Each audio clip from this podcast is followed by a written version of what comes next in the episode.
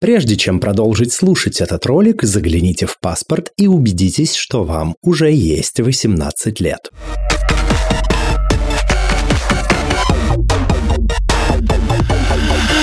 Всем квирного дня! Это подкаст «Громче» аудиоприложение к литературному квир-журналу «Вслух» и я его ведущий Лео Велес. С гостями и гостями этого подкаста в эфире мы беседуем о квир-репрезентации, о литературе, о квир-репрезентации в литературе и о множестве других важных и смежных тем. И наша сегодняшняя гостья – это Фрэнсис Кель, Фрэнсис, здравствуй. Здравствуй. А расскажи, пожалуйста, кто ты, чем ты занимаешься? А, всем привет, дорогие слушатели подкаста. Меня зовут Фрэнсис Кель, я автор цикла «Песнь Сорокопута». А, замечательно. А, ты писательница, это, это очень круто. А, мы побеседуем про Сорокопута довольно подробно чуть ниже и, в принципе, о, многих других важных аспектах, которые связаны с э, изданием и с созданием твоей книги. Э, собственно, скоро выходит третья часть э, твоего цикла «Да здравствует принц». Э, события книг происходят в другом мире, в вымышленной стране. Расскажи, пожалуйста, о вселенной Сорокопута, чем она похожа на наш мир, чем отличается.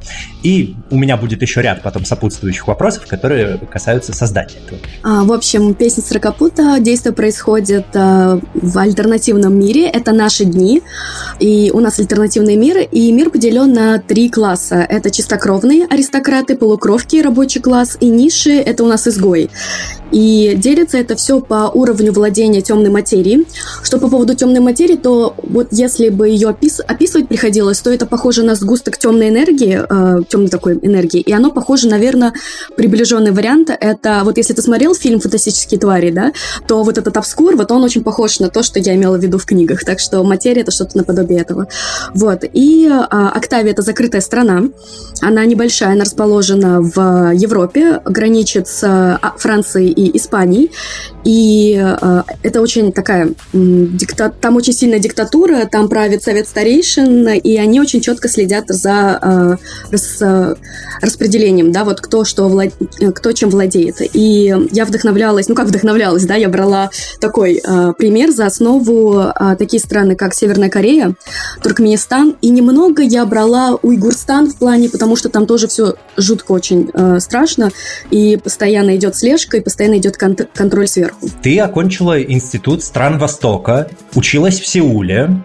А почему тебе так интересна азиатская тема? И можно ли сказать, что в твоих книгах есть восточный колорит. В моих книгах абсолютно нет восточного колорита. А, объясняю, почему так. В общем, а, когда я была подростком, лет, наверное, 13-12, может быть, 14, я очень сильно комплексовала с того, что я азиатка. Прям жутко комплексовала. Мне кажется, еще в то время было такое вот такое российское отношение, да, ко всему этому. А, и я чувствовала вот это ущемление, да, из-за того, что я выгляжу как азиатка, ну, как бы я есть азиатка, вот, и мне всегда нравилась внешность европейская, я была, я очень люблю, это до сих пор мой любимый типаж, я очень люблю а, таких бледных а, людей, а, брюнеты, обязательно серые или голубые глаза, вот если, например, ты смотрел фильм Люка Бессона а, «Валерин и город тысяч планет», Конечно. Там Дэйн Дехан, да, и Кара Делевинь, фильм нормальный так себе, да, честно говоря, но какой там великолепный Дэйн Дехан, вот это просто вот а, это мой идеал, вот чтобы обязательно действительно был такой парень. И я безумно была влюблена в, таких, э, в такой типаж, э, и поэтому я жутко комплексовала, что я абсолютно как бы не сочетаюсь с такими людьми, и вообще я далека от этого вот моего идеального образа. И это был 2009 год, я сидела в интернете и наткнулась на кей-поп клип, и все, и понеслось. Я узнала, что существует э, э, музыка Южной Кореи, что это супер красивые азиаты, что все не так, короче, как я думала. И мне безумно понравилась музыка, безумно понравились группы. И с 2009 года я просто влилась э, в Корею. Я начала ходить на курсы еще, когда были бесплатные курсы при школе в Ангван на другом конце Москвы, э, по-моему, метро аэропорт, если я не ошибаюсь. Я не знаю вообще сейчас они существуют или нет, но последний раз, когда я уточняла это года 3-4 назад, говорили, что там на настолько э, ошеломительный успех, что люди записываются, чтобы просто попасть туда, и могут не пройти еще, а, потому что очень много людей, и как бы школа не такая же большая. А когда я туда приходила, там были группы, но они быстро распадались, потому что мы все такие приходим от любви к корейцам, а потом приходится учиться, и все сразу такие, ну, ну, прикольненько, до свидания. Вот, да. В общем, мы шли просто э, черепашьими шагами и делали одно и то же. И, в общем, я туда ушла, потом пыталась сама учить корейский, поняла, что это очень сложно, э, доставала родителей, они не понимали, мы, у нас дома были целые баталии из-за этого, потому что как бы я кыргызка, да, я из Киргизии, а мои родители говорили, почему ты слушаешь Корею, почему ты ее любишь, ты должна любить свою страну. А что там любить свою страну? Я же ничего не знала, что там есть. Вот, учитывая, что я выросла, родилась и выросла в Москве, я очень далека от всего своего. Вот, и мы с родителями ругались, ссорились, а потом я открыла кей-поп журнал. Вот, и родители поняли, что это все-таки что-то можно устроить, что-то можно замутить. Просто моим родителям не нравится, когда ты просто фанатеешь без какого-то дела. А если ты еще это дело, э, дел, ну, этот фанатизм передаешь какое-то дело и стремишься к нему, это круто, тогда, тогда тебя сразу поддерживают. У нас это всегда в семье было.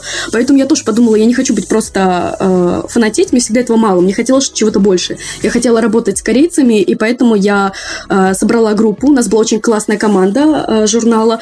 Это был 2011 2011 год, э, по-моему, мы собрали команду, пошли в э, корейское посольство, и они сказали, окей, мы дадим вам деньги на э, издание. И, в общем, мы получали там раз в два месяца очень большую сумму денег.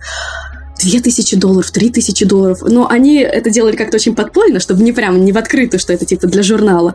Вот, и мы э, вели, э, у нас была полноценная редакция, мы вообще ничего не знали, мы абсолютно были ноль э, в этом, но мы, у нас была редакция полноценная, я была журналистка, я была основательницей, журнал был записан на меня, это было ужасно в плане, что везде были мои инициалы, все знали мои данные, я этого ненавижу, и мне приходилось постоянно ездить с юристами, приходилось ездить в налоговую, короче, везде мои подписи были были важны. Я этого не, я это ненавижу всей душой. Вот это вот э, разбирательство с бюрократией просто.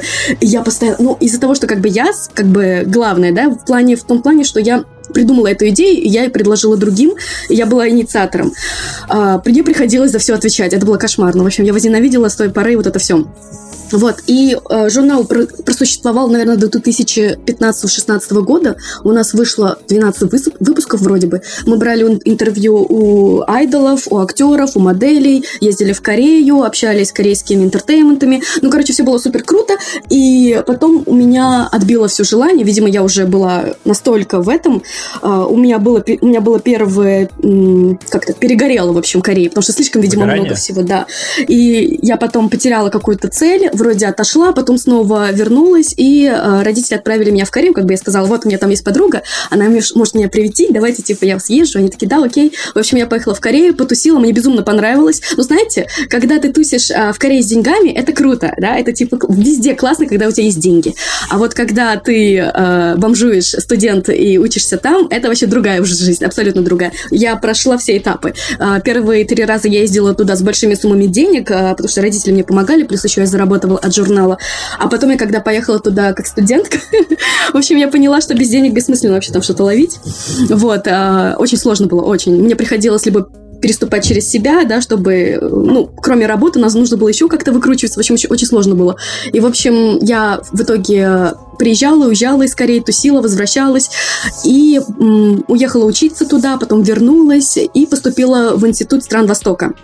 Ну, типа, родители такие, ну, давай, чтобы у тебя была корочка, чтобы у тебя уже было полноценное образование, второе высшее, сделаем тебе, э, ну, как бы ты будешь учиться. Ну, вообще я пришла и такая говорю маме и папе, а, у меня есть два желания. Я хочу стать графическим дизайнером, либо я хочу пойти на корееведение. Они такие, какой еще графический дизайн? Иди уже туда. И, в общем, я пошла на корееведение. Я все равно хочу графический дизайн еще попробовать освоить. Но я такой тупенький в плане техники. Я недавно попыталась скачать Photoshop, учитывая, что я его скачивала полдня. Уже, понимаешь, уже проблемы. Потом я не смогла вырезать картинку. Я поняла, я включила все туториалы и не смогла вырезать картинку. Я просто не поняла, как это происходит. В общем, я поняла, что лучше, да, в корееведении мне надо пойти. Я отучилась 4 года, защитила диплом по Корее и э, сдала госэкзамены по корейскому языку. И все. И это отбило навсегда у меня желание просто э, учить Корею. Мне кажется, я так выдыхалась уже. Потому что как бы одно дело, когда ты фанатишь, а другое дело, когда у тебя целыми днями даются задания по корейскому, ты сдаешь, учишь, э, сдаешь экзамены, проходишь туда-сюда, защищаешь, даешь историю Кореи, сдаешь искусство Кореи, сдаешь культуру Кореи, сдаешь сам корейский язык, он жутко сложный. Особенно если ты дальше идешь по... В общем, я вы, выпустилась, по-моему, четвертым уровнем, и просто у меня как отбило, а в это время я начала активно уже писать сорокопуты. Если до этого я писала в 2017 году глав 3-4, то в 2019 году, когда я вышла из э, этого института, я села активно писать, и у меня не было там ни строчки про Корею, просто. Потому что я очень сильно устала от всего этого. Я, я для себя... Да, да, я для, я для себя закрыла эту как бы страницу, и, наверное, год полтора или два точно не трогала ничего корейского, даже не заходила в паблики, ничем не интересовалась. У меня просто отбило все желание. Но сейчас я обратно потихонечку вливаюсь, просто наблюдаю со стороны, потому что я преподаю корейский детям. Вот, поэтому как-то потихонечку все снова возвращается. А, ты упомянула, что в разных ипостасях ездила учиться в Корею и в целом ездила туда. А, многие считают, что Корея это в принципе какая-то отдельная вселенная, работающая по своим законам. Вот ты наблюдала эту страну изнутри. Причем как будучи там финансово обеспеченной, так и не будучи финансово обеспеченной там в какой-то значительной мере. Расскажи, как оно? Что из себя представляет Корея, когда ты там живешь, учишься? А, там есть свои плюсы и минусы, как во всех странах. Там супер удобно и супер безопасно. Просто вот безопасность это прекрасно. Я безумно люблю это все. А, в, в том плане, что спокойно можно оставить телефон на столе в Макдаке и уйти в туалет надолго и никто его не тронет, даже мысли не будет. Я каждый раз удивлялась, когда люди оставляли, а, ну, знаешь, там куча народа, Магда, как бы, да, людей дофига, это центр, и люди просто оставляют на столе MacBook, iPhone, ключи, э, кошелек и уходят в туалет. Я такая просто, что это такое, что это такое? Вот. Э, один раз я оставила телефон в банке, за мной э, бежал охранник и вернул, и извинялся еще. А второй раз подруга оставила телефон в, там, в Кощевоне, где мы жили, он пробыл там, по-моему, 2-3 часа, и никто его не тронул. В общем, безопасность — это великолепно. Вот. Это один плюс. А, минус в том, что там а, лукизм есть. Лукизм — это когда тебя оценивают по внешности. Если ты недостаточно красив по корейским меркам, ну все, ты отстойник. А, если ты красив, все, для тебя все двери открыты.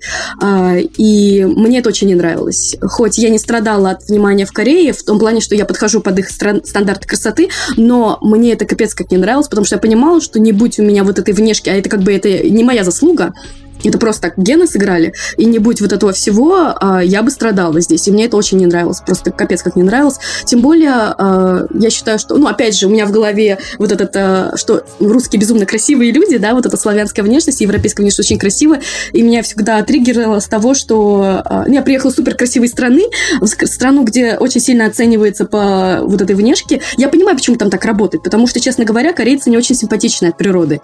Там очень маленький, по крайней мере, когда я была там 2014-2015 жила, а, я чаще всего видела обычных корейцев, чем тех, которые мы видим стандартно в дорамах и э, в, в клипах, да, и они не красавцы. Ну, как, в принципе, и в любой культуре э, конвенционально стандартные да, люди. Да, да, но, но, опять же, я скажу так, россияне очень красивые, особенно девушки. А, вот, а вот в Корее мне вот показалось, что мы еще с друзьями это обсуждали, что вот я, мы понимаем, почему там работает лукизм, потому что родиться изначально красивой, это реально ты выиграешь в генной вот этой, да, а, битве, потому что там очень, поэтому там очень много вот этой вот рекламы пластики, там просто пластика повсюду, и там спокойно ходят девушки полностью э, в бинтах, э, спокойно ходят по улицам, э, пьют сок из трубочки, да, или какую-то вот еду мягкую, потому что нельзя пережевывать из-за э, вот этого всего. И это нормально. Это нормально в принципе, мне просто не нравится, что это возвышается в такой культ, но я понимаю почему, я понимаю эти истоки, просто я считаю это несправедливость, это опять же дискриминация, и мне это безумно не нравится. Кстати, о дискриминации. А, такой вопрос, пока далеко не ушли от темы. А насколько Корея толерантная или, напротив, гомофобная страна? А, там очень популярен броманс. Просто вот парни могут спокойно держаться за ручки, обниматься. Вот у нас такого в жизни не будет, да. А там прям вообще взрослые мужчины могут так просто идти за руки держаться, вот как парочка. И ты не, никогда им к ним не подаешь, ничего не скажешь, потому что для них это норма. А, дело в том, что у них это еще, видимо, пошло... Э, мне кажется, это, этому сильно способствовал, наверное, вот эта вот поп-культура, да, вот этот броманс, очень популярный фан-сервис, и они, в принципе, считают, что мальчик с мальчиком не так страшно, а вот мальчик с девочкой, это уже, это уже все, это уже какие-то должны быть серьезные отношения. Просто так вот э, держаться э, за ручки мальчик с девочкой, если вы дружите, нельзя. А вот э, парни могут, девчонки отдельно могут. В общем, броманс у них очень сильно процветает, и, вы, и ты не поймешь, это они на самом деле встречаются или это броманс, поэтому никто не обращает внимания. Если, конечно, там не начнете э, целоваться прямо посреди улиц, наверное, да, тогда уже будут какие-то проблемки. Но я не думаю, что будут подходить подходить, наезжать и все такое. Скорее всего, будут просто бросать косые взгляды, и все, ничего такого. Они очень долго, э, Корея была, у них очень мало было, в принципе, иностранцев, по крайней мере, когда я приезжала в 2013 году, в 2014 году много раз приезжала, и у них очень мало было иностранцев, встретить там русского было просто вау, круто. Сейчас, мне кажется, там супер много русских, супер много иностранцев, они уже сами об этом понимают. Недавно я читала статью о том, что э, Корея выходит из этой вот группы стран, где очень большой, большой процент своего населения и очень мало приезжающих. Сейчас там это увеличилось и стало уже нормой. Я помню, что раньше я спокойно могла ходить по улицам и громко говорить на русском языке, и никто меня не понимал. А потом, по-моему, в 2015 году я уже ходила по улицам, и я слышала русскую речь. И я притворялась, что я кореянка, чтобы ничего там, не, не дай бог, не пообщаться, вот. И поэтому, э, мне кажется, сейчас там уже более-менее все нормально. Там с каждым годом все лучше и лучше, поэтому в этом плане там более все э, открыто и свободно становится. Ну, кроме, конечно, вот этого лукизма и супер... Э, конкурентной вот этой среды, которая очень сильно давит на, на нервы. И из-за этого там высокий уровень э, само, самоубийств, да, потому что быть в гонке... В общем, когда ты приезжаешь в Корею, ты видишь вот эту разницу между э, людьми, и они все пытаются добиться вот этого идеала. Самый богатый, самый красивый, самый успешный, все замечательно, самое-самое. Чтобы добиться этого самого-самого, надо много пахать.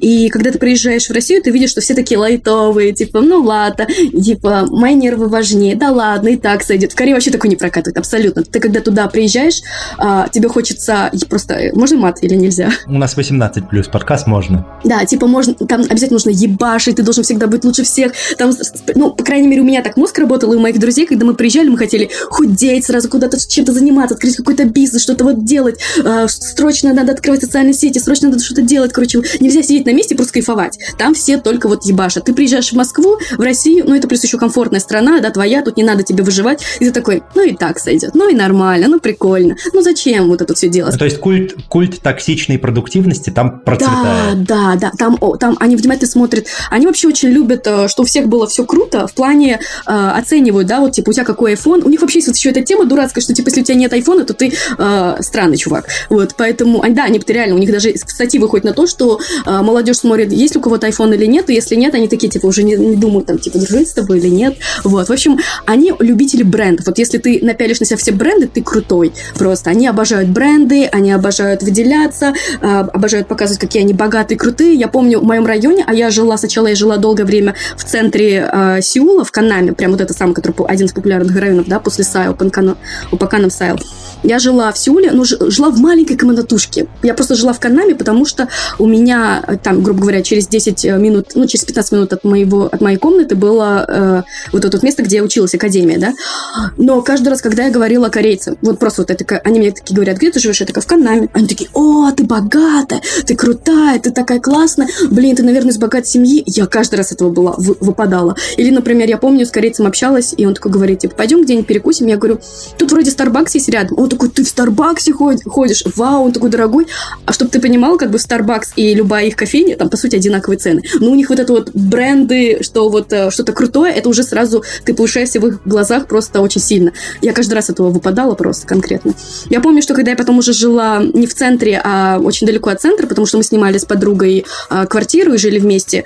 И в нашем районе в нашем районе один парень э, разъезжал на каком-то мега классном Мерседесе. Я вообще не разбираюсь в машинах, но подруга сказала, что это просто какая-то последняя модель была типа мега кру- круто. И он просто так разъезжал по району, просто красовался. Мы его, вот мы сидим, грубо говоря, на, болтаем на улице, и он просто вот так вот катается вокруг э, всего этого. Я не понимала, зачем так делать. Ну, короче, понты. В общем, э, корейцы любят понты, любят бренды, любят выделяться, любят быть э, круче всех.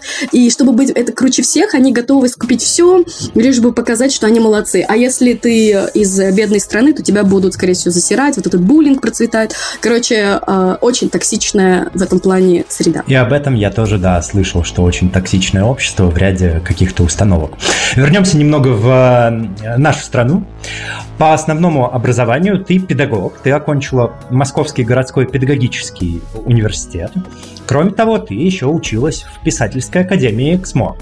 Как ты считаешь, писателю важно иметь профессиональное образование или все-таки дело в таланте? Это для меня больной вопрос. Объясняю. В общем, как я тебе уже говорила, для моих родителей важна корочка, да, вот что обязательно должно быть какое-то подкрепление. Из того, что мои родители из обычной в общем, они как бы из деревни, да, и они сами не доучились до конца, потому что было тяжелое время, папа разрабатывала, а мама меня родила, в общем, они не могли доучиться, плюс они еще оба из деревни, а выживать 90 в Москве было супер сложно. И поэтому они все силы отдали на э, наше образование с братом, и поэтому для них э, просто вот главный смысл всей жизни – это получить корочку, получить образование.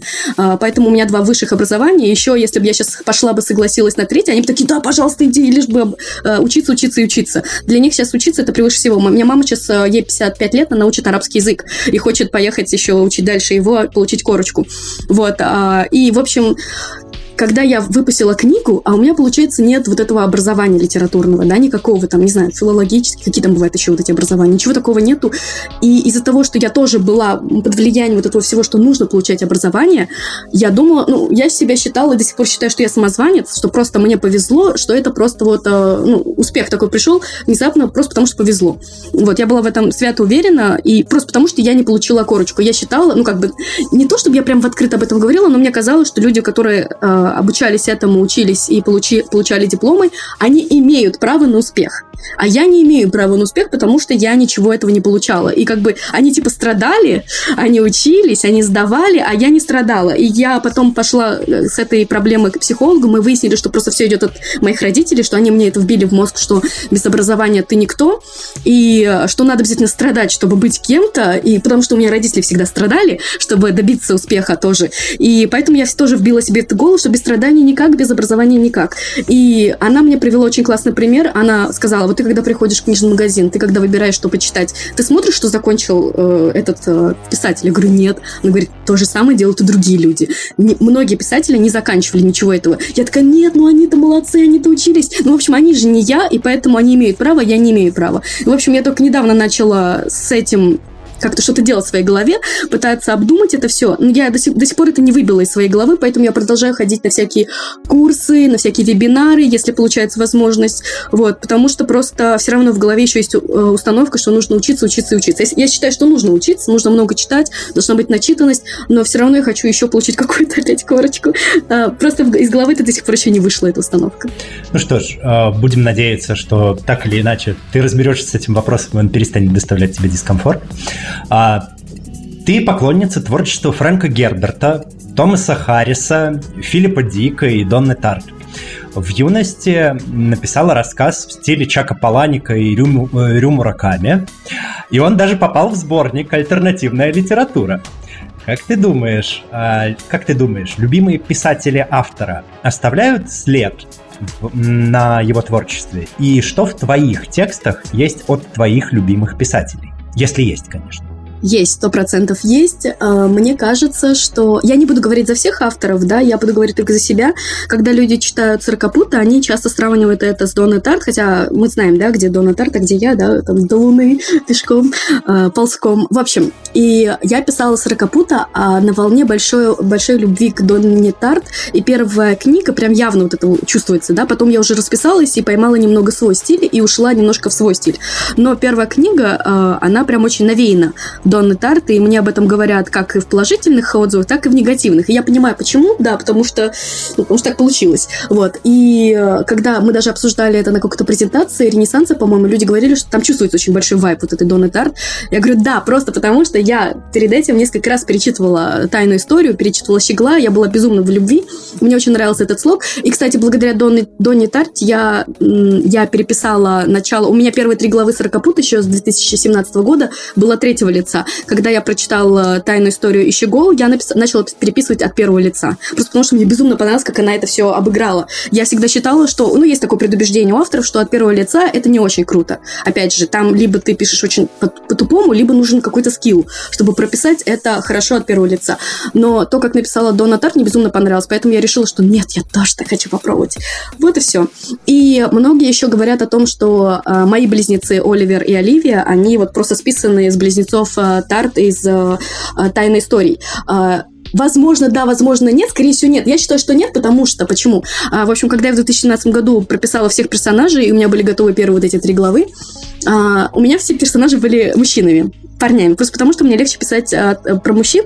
Почему-то у меня вот есть блог писать от а, женского лица, и про девушек очень тяжело дается, но я хочу это как-нибудь побороть, написать какую-нибудь книгу, чтобы главной героиня была девушка. Как вот, и у меня все герои были парни, и у меня были не Оливия и Оливер, а были два парня-близнецы.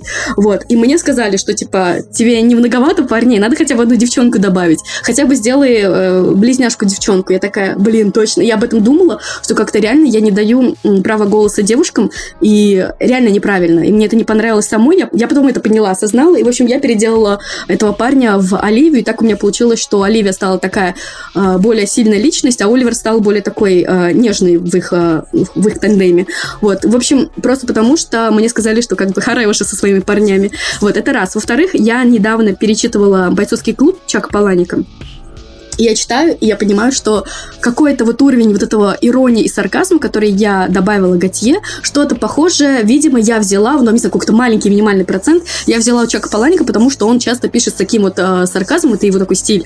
Но мне показалось, что я что-то похожее вот добавила Готье, я не уверена, мне просто так показалось.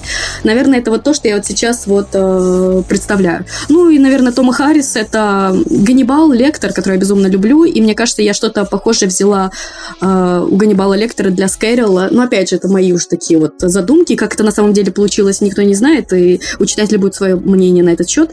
Вот, поэтому мне кажется так. А Дюна нет, Дюна мало что было у меня для Сорокопута. Вот, э, я, скорее всего, у меня была другая задумка для нового романа в логове Мангуста, и вот там как раз очень сильно э, видны вайбы Дюны. Вот, но я еще, там только у меня одна глава, так что это одна глава, и все, и синопсис этот, и все, и больше ничего нет, так что не будем об этом говорить. Да, ждем с большим нетерпением следующие главы и новый роман. А, ты упомянула очень любопытный тезис. А, я хотел бы остановиться на нем чуть более подробно. А с чем ты связываешь свой блог на женских персонажей? Я думаю, что это как-то связано, возможно, с моей религией. Дело в том, что я из мусульманской семьи, а стандартно, стандартно считается, что у женщин меньше прав, чем у, и мужчин. Это вообще, ну, если смотреть э, глазами обычного человека, так кажется. И я часто чувствую, чувствую эту дискриминацию, даже по сравнению, ну, по отношению к себе, хотя меня не сильно ущемляют, но я чувствую это постоянно. Надо выходить замуж, надо рожать, типа, ты, ты останешься старой девой, ты никакой не Есть будешь какое-то давление со стороны семьи? Конечно, конечно. Это, с 15 лет у меня это давление. С 15 лет мне об этом напоминают. Ты должна быть там чиста, ты должна быть непорочной, вот это все, э, честь, бла-бла, тра-ля-ля. Ну, я знаю, что это все, всем говорят, это всем девушкам это говорят. Парням не говорят ну, из всех моих знакомых парням могут сказать раз э, в год, раз в месяц. У меня это происходит раз в недельку, два-три раза в недельку. Бывает так, что у меня скандалы устраивает мама, просто потому что она безумно переживает за мое вот это вот будущее, да, считает, что она, ну, я говорю, она вот из деревни, и она считает, что обязательно нужно, чтобы девушка вышла замуж, иначе как так, иначе, иначе что скажут другие, вот. И для меня вот это вот так, э, я, ну, это с детства у меня такое, что у меня такой затык, что отбило все желание выходить замуж, отбило все желание заводить семью, просто вот принципиально на зло не хочу ничего этого делать. Вот я жутко вот в этом плане а, просто, если со мной поговорить нормально, я еще могу согласиться. Но когда меня вот это навязывает что-то, все, категорически нет, вот просто напрямую я пойду в, в обратную сторону. И сколько ты не упрашивай, потом не проси, нет. И меня это вбило уже в голову, что нет, я не буду так. И поэтому, наверное, еще это тоже есть у меня этот вот эта мысль, что у девушек меньше прав, хотя если читать именно Коран, а не читать, не, не слушать мужчин, которые в, в исламе, да, потому что есть большая разница, как ты используешь религию. Вот. Если читать только то, что написано в Коране, то там у женщин очень много прав. Очень много прав. Но если ты слушаешь мужчин в исламе, то там прав не так уж и много. Вот. Да, вообще мало. Вот. И из-за этого очень много проблем всяких. Да, я хотела больше потом это обсудить. Ну, например, это женское обрезание, а, неравные браки, когда выдают замуж 12-летних девочек, 11-летних девочек, да. А, ну, домашнее насилие, само собой. Что у нас там еще? Убийство чести, вот это все, да, то, что любят в этом всем деле. А ты сама считаешь себя религиозным человеком? Я чувствую, я знаю, что есть э, Бог, мне хочется верить, что Бог есть, и я верю в карму, что хорошим людям все будет хорошо. Я, я, я знаю, что рано или поздно все будет хорошо в любом случае, и мне хочется в это верить. Я не, не то, чтобы я полностью это все отрицала, отрицаю, потому что в каких-то стрессовых ситуациях я начинаю думать об этом. Вот. Но я не, не могу сказать, что я полностью к этому пришла. Мои родители полностью к этому пришли, они делают намаз, они держат посты. Вот сейчас у меня мама держит пост, встает в 4 утра, чтобы, не знаю, сколько она встает, 4 или в 5 утра, чтобы покушать, весь день ничего не ест, не пьет, вот, и даже таблетку не может забить. И только вот ночью снова ест. А, у меня брат держал пост, у меня вся семья, в принципе, на это нацелена. Мы свинину не едим, алкоголь ничего такого, конечно, под запретом. Вот. И меня мама периодически мучает этим, что вот, надо там знать э, все вот эти вот э, мусульманские обряды, вот это все надо знать, ты этому не интересуешься. Я говорю, нет, я пока сама к этому не пришла э, сердце, да, а вот это все лицемерие, когда тебя просто заставляют, и ты делаешь просто потому, что не имеешь другого права. Я считаю, что Аллах так не хочет, чтобы ты, типа, чтобы человек заставляли через вот это все страдания идти к этой религии. Я считаю, что в нужный момент религия ко мне придет в, определенный момент, а может и не придет, кто знает. Вот, поэтому я не буду ничего сейчас заранее говорить. Я маме говорю, что я когда почувствую, что я хочу это, этим интересоваться, я начну интересоваться. Так что пока у меня такая позиция. В общем, из всего этого, мне кажется, у меня в голове такая каша из этого всего, и поэтому мне проще писать про мужчин, у которых есть все права, чем про девушек, у которых нет прав, потому что мне и так тяжело с этим в жизни. И мне кажется, я стараюсь это как-то... Либо я стараюсь перекинуть эту боль на персонажей мужчин, потому что они более, как бы, мне кажется, как будто Пусть они немного пострадают в книге. У меня, например, есть Оливер. Да, у меня есть Оливер, которого отец э, не любит ненавидит всей душой Оливера, но обожает Оливию. Дочку обожает, сына ненавидит. Обычно у нас наоборот. Обычно у нас не очень любят дочерей. Когда рожается, рожается, рождается дочь, то они такие, блин, ну, следующий будет мальчик. Вот. У нас есть такая тема в, в мусульманстве, да, вот в наших странах. Не обязательно это мусульманство, это, в принципе, есть очень много, что вот мужчина, продолжитель рода. Даже в Корее такое есть. В Китае вообще запрещалось. Эм, должен была вот эта вот э, система один ребенок, одна семья, да, и когда узнавали, что рождается дочь, девочка, то э, делали аборты, да, подпольно, тайно, и потом запретили вообще делать УЗИ. Они, по-моему, селективные или селекционные называют, вот как-то так называются эти аборты. Без понятия когда. Ну вот сейчас у них с этим проблема, у них очень мало девушек в стране, очень много парней, вот это стало переизбыток, да, а, наоборот, теперь они страдают от того, что у них просто не хватает девушек для всех парней. Вот, с этим тоже минус. Они это все отменили, теперь спокойно все можно, но УЗИ, по-моему, до сих пор под запретом, я не знаю, насколько это правда.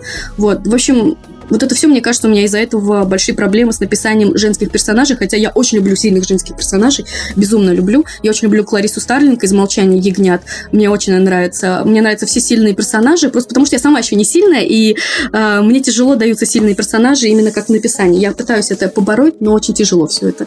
И пока я только могу писать так от парней. Наверное, просто потому что мне хочется верить, что у них все попроще в этом плане. У них есть права. Будем надеяться, и на страницах твоих книг э, появится больше сильных женских персонажей, если, конечно, тебе будет комфортно о них писать. А знаете ли вы, что здесь могла бы быть ваша реклама? Да-да, если вы создаете, делаете или продаете что-то интересное и хотели бы расширить свою аудиторию, мы готовы к сотрудничеству. Все подробности в описании. И мы возвращаемся после этой короткой рекламной паузы, или не очень короткой, тут как посмотреть, а, и продолжаем беседовать с Фрэнсис Кейн. В своем интервью Даше Буданцевой ты очень много времени уделила рассказу о фандоме Сорокопута. Они пишут фанфики, рисуют арты, даже организовывают встречи с читателями. Такая активная поддержка важна тебе? Насколько сильно она помогает твоей продуктивности? Как ты вообще относишься к существованию такого активного фандома вокруг твоего творчества? Я их очень сильно люблю. А сейчас моя менталка, по сути, держится только на них. Это все, что мне нужно в этом мире, потому что, мне кажется, без них я бы не стала даже дописывать а, книгу. Я безумно ленивый человек, я очень ленивая. А, у меня в голове есть весь сюжет, я его уже все просмотрела, прочувствовала, поплакала, порадовалась, все, у меня закончилась книга в голове, и мне не хочется уже ничего писать. Вот, и я пишу только потому, что есть читатели, которые очень этого ждут. Я понимаю, что я чувствую, я, ну, я испытываю ответственность перед этим, что я хочу до конца добить эту историю. Но если бы никого не было, я бы ничего не писала. Честное слово. Потому что я такой автор, который безумно нужен фидбэк. Если нету фидбэка, я быстро... Мне, в принципе, всегда нужен фидбэк. И я быстро просто теряю все силы, интерес. Я... Есть авторы, которые пишут стол.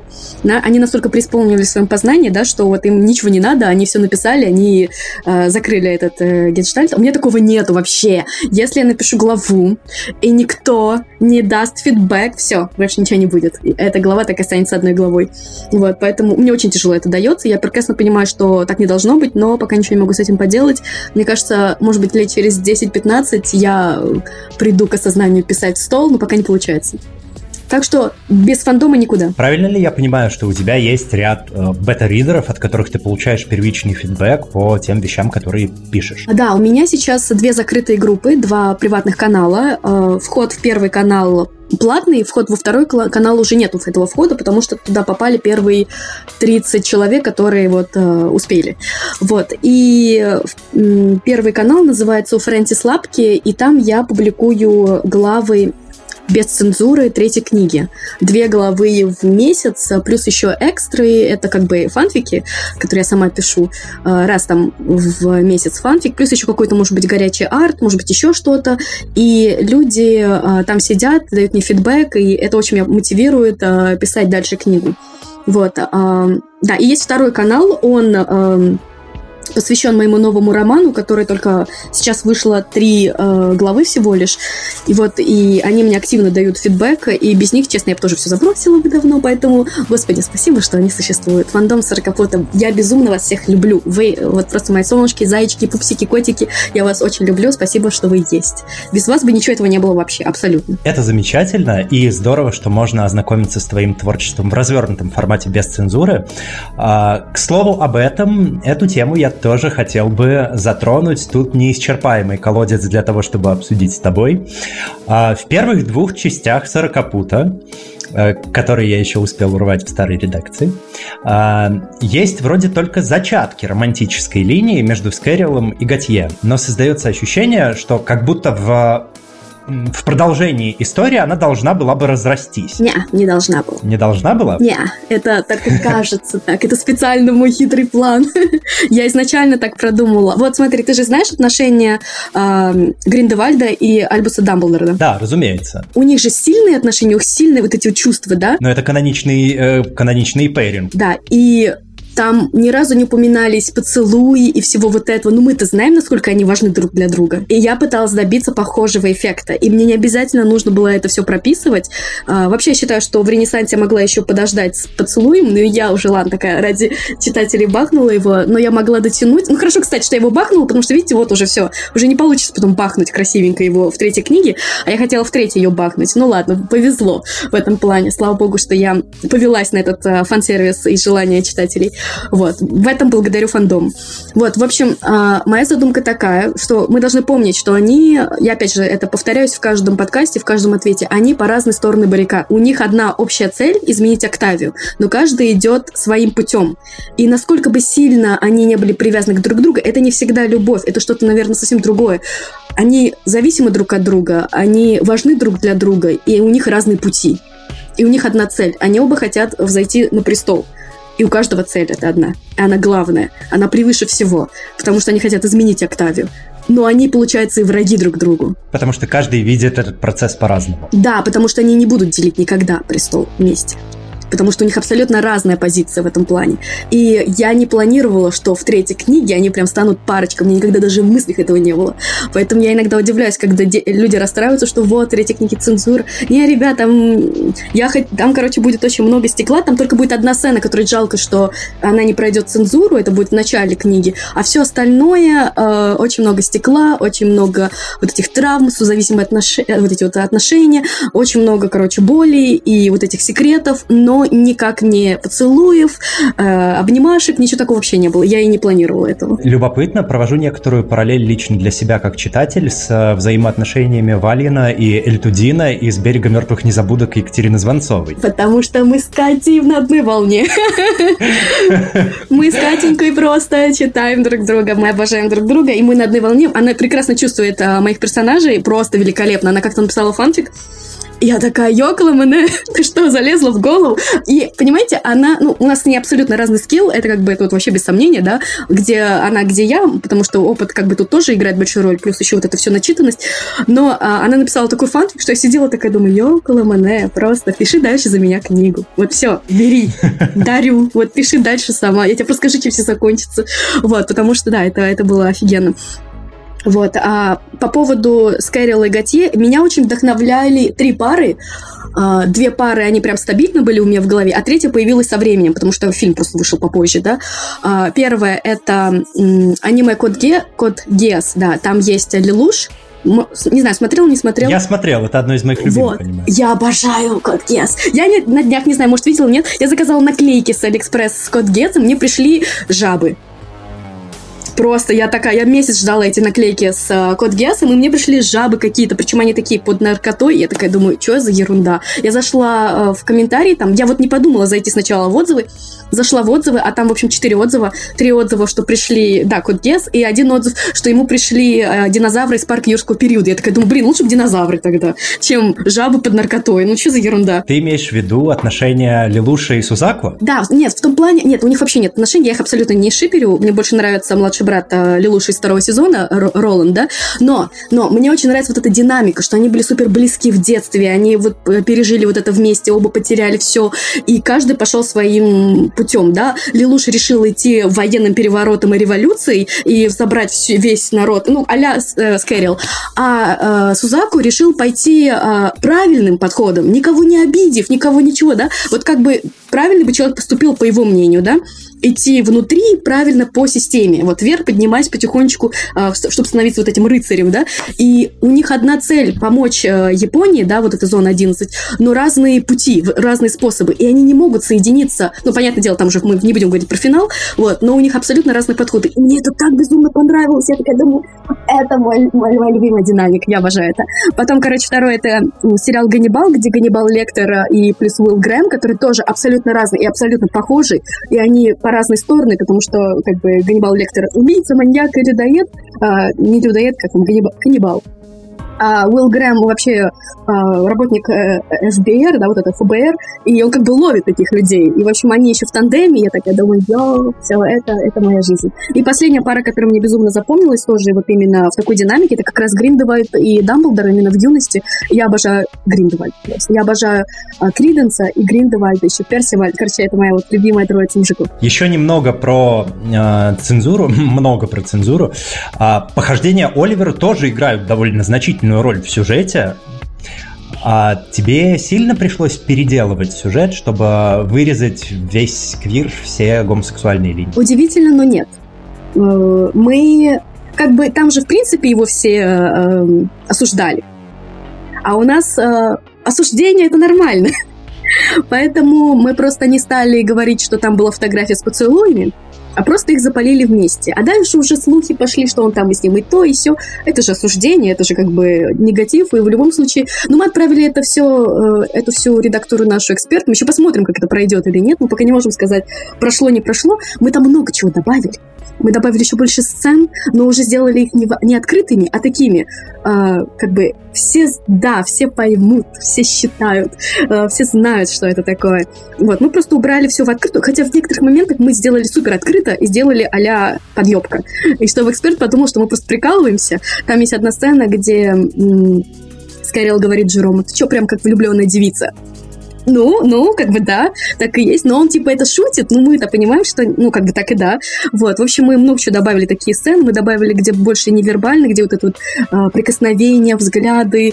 А, в общем, просто убрали поцелуй главный вот этот и признание «ты мне нравишься», там было, там было «ты мне нравишься», там по-моему, там так остается. Ты мне нравишься, я рад, что мы вместе, что мы с тобой всегда, бла-бла, троллим. Короче, добавили еще больше, но больше ушли в такую, а, вот эту вот, не прям любовь, да, в, в общем, такое вот что-то возвышенное. И мне, мне очень понравилось, как это мы переделали. Понятное дело, что цензура — это кошмар.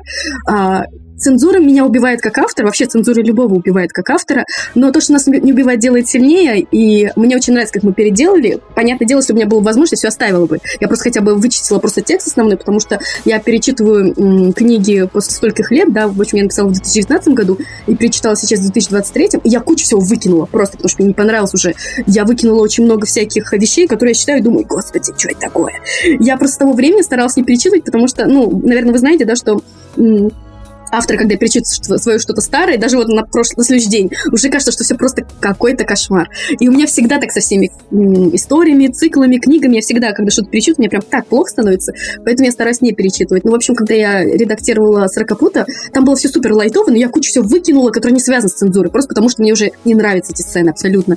Ко мне даже Катя приходила и говорила, зачем ты это выкинула? Я говорю, мне не нравится. А это зачем? Да это отстойно выглядит, надо переписать. В общем, она сама была там чуть-чуть удивлена тем, что я много всего выкинула. Потом еще читательница, которая слушает сейчас аудиокнигу, э, вот эту э, первую книгу, она тоже спрашивала, Фрэнсис, а ты это выкинула, потому что это как-то связано с цензурой? Я такая, нет, мне просто не нравится эта сцена, она дурацкая. В общем, да, и м- первая книга, она очень лайтово прошла по цензуре, и эксперт ее принял, все отлично. Мы там много чего добавили тоже, но все лайтово было, потому что, в принципе, первая книга, она такая...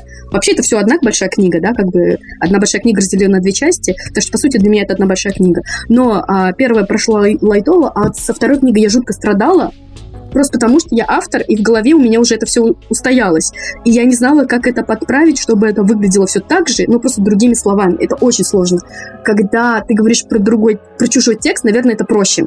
Когда ты видишь свой текст, ты понимаешь в голове, что не так, но тебе нужно это как-то вот пере, переписать, чтобы это прошло именно у экспертов. А ты еще не знаешь, какой эксперт попадется, потому что я поняла, что эксперты бывают абсолютно разные. Один эксперт пропустит абсолютно все, другой эксперт не пропустит ничего, просто вот просто он все возьмет. И, э, например, у меня первая книга, там было, э, а, этот эксперт пробил 6 опасных сцен.